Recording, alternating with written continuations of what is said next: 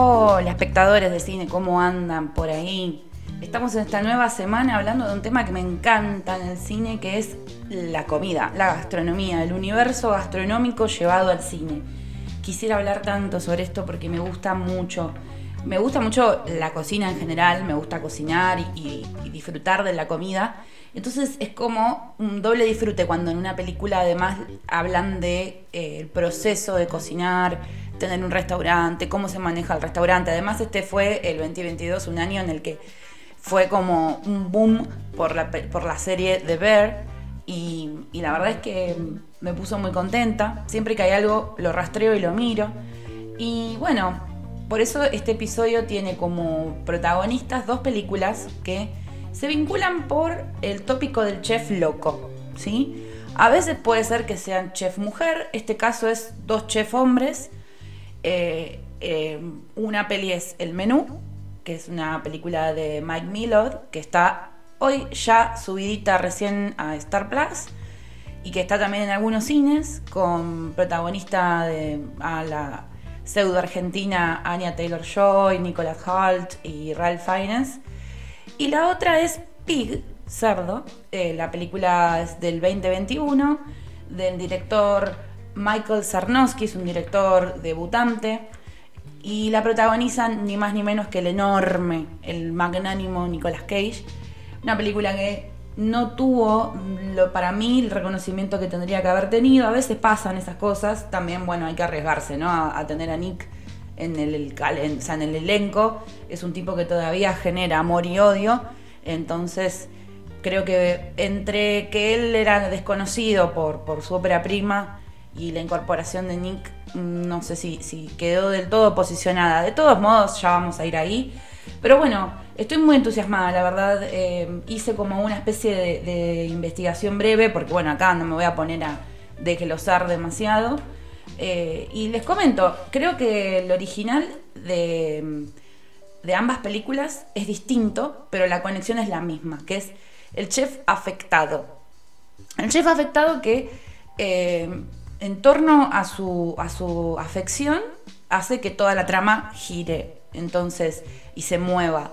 Em, en este, digamos, lugar que tiene de menú hoy por hoy, eh, puedo decir que la, la originalidad no, no reside en ese tópico, sino en haber creado un género para mí. Yo creo que creó el terror gastronómico.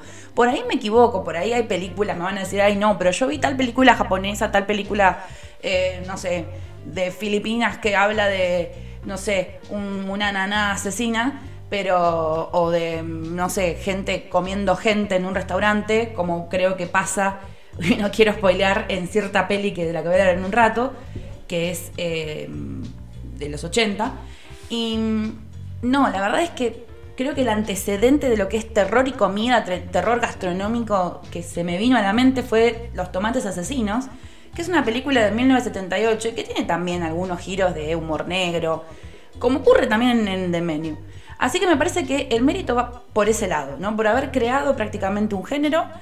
Eh, porque después en sí lo que ocurre en la trama es bastante, o sea, predecible pero tampoco es oh, recontra predecible, pero hay una dinámica de eh, crítica de clase.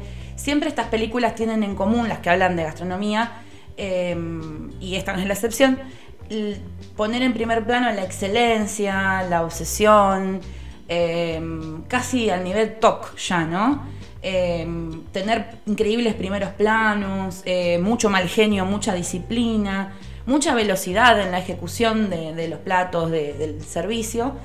Y siempre una crítica a la clase alta también, ya que se puede, ¿no? Se habla también de eh, las estrellas Michelin, que yo aprendí un poco por el cine, que, que no eran las estrellas Michelin, que son como unos premios, como unos Nobel de la cocina, por decirlo de una manera, que cuestan mucho ganar.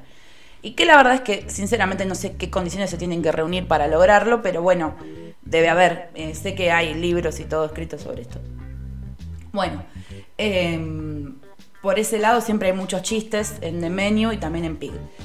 Y bueno, volviendo a The Menu, la dinámica tiene, em, digamos, esta crítica de clase encarnada por los invitados a este restaurante, que es un restaurante recontra exclusivo para el cual hay que viajar en un bote y llegar en el medio de la nada, en una especie de isla. Por ahí si me da pifio, disculpen porque la vi hace un tiempo ya, pero bueno, no quería dejar de hablar de la peli porque, porque estrena y la pueden ver ya. También pasa lo mismo con Pig. Pig le pueden dar play en Amazon que está eh, bien. Si me freno por el mate. Bueno, a ver. Por ahí había leído a Anya Taylor Joy decir que la película habla del privilegio del privilegio y de comer sin disfrute, comer por lo exclusivo. Y me parece que eso está muy bien en la película. Habla mm, también de, de lo ridículo que es. Y ella es el personaje que es como de este mm, mundo ajeno al mundo en el que se acaba de meter creo que nos representa al promedio de los espectadores.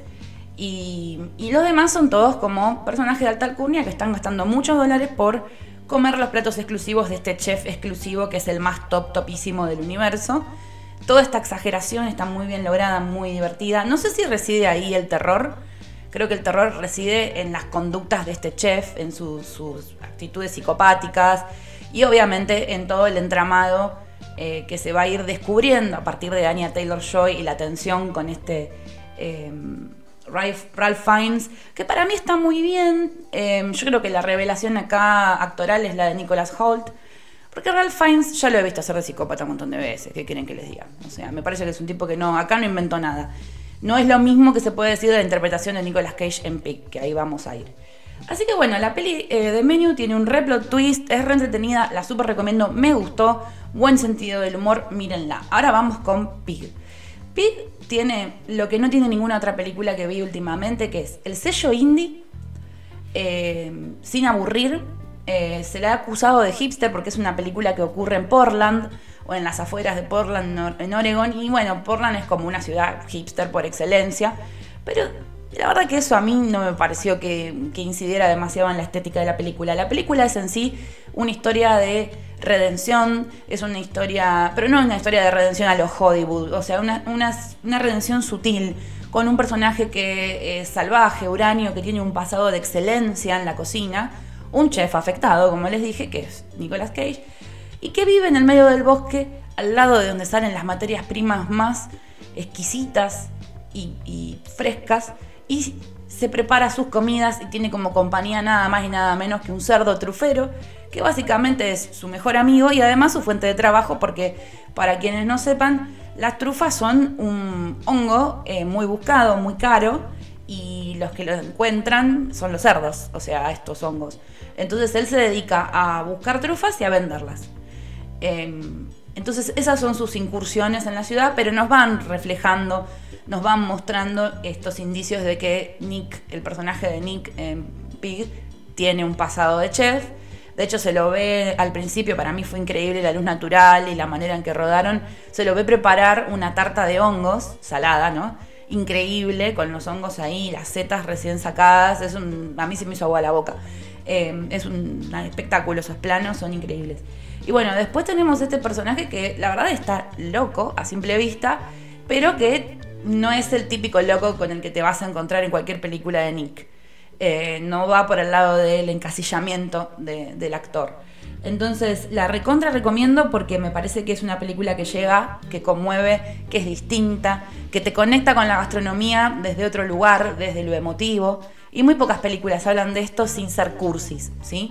Así que mírenla, después me dicen qué opinan. Yo creo que fue una, gran interpretación de Nick. Estuvo incluso nominado al Critic Choice Awards, etcétera, pero bueno, no, no ganó nada.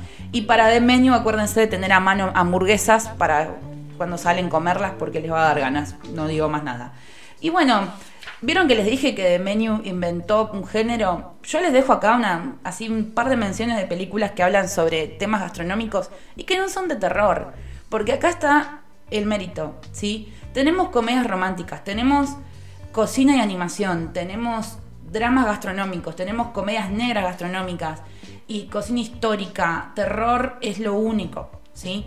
Cocina histórica, por ejemplo, tienen Batel, una película con Gerard Depardieu del 2000 que es muy linda, sobre un cocinero que existió de la cocina francesa.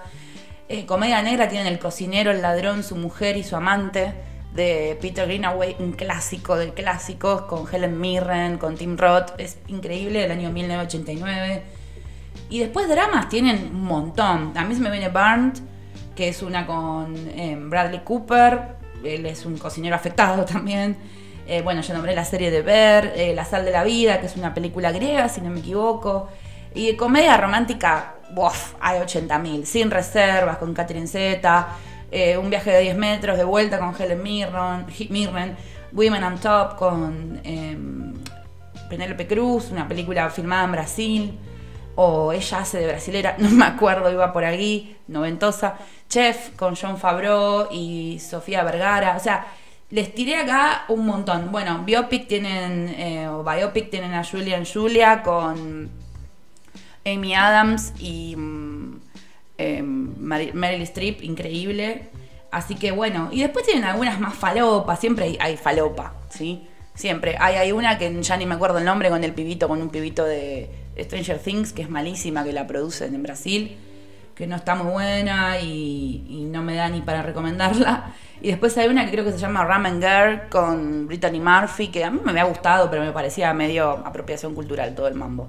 Así que bueno, la verdad es que Traté de hablar 10 minutos, pero no puedo porque es un, mundo, un universo que me fascina, el de la comida, el de la gastronomía y sobre todo llegado al cine siempre me parece que es entretenido, que vale la pena, que nos gusta.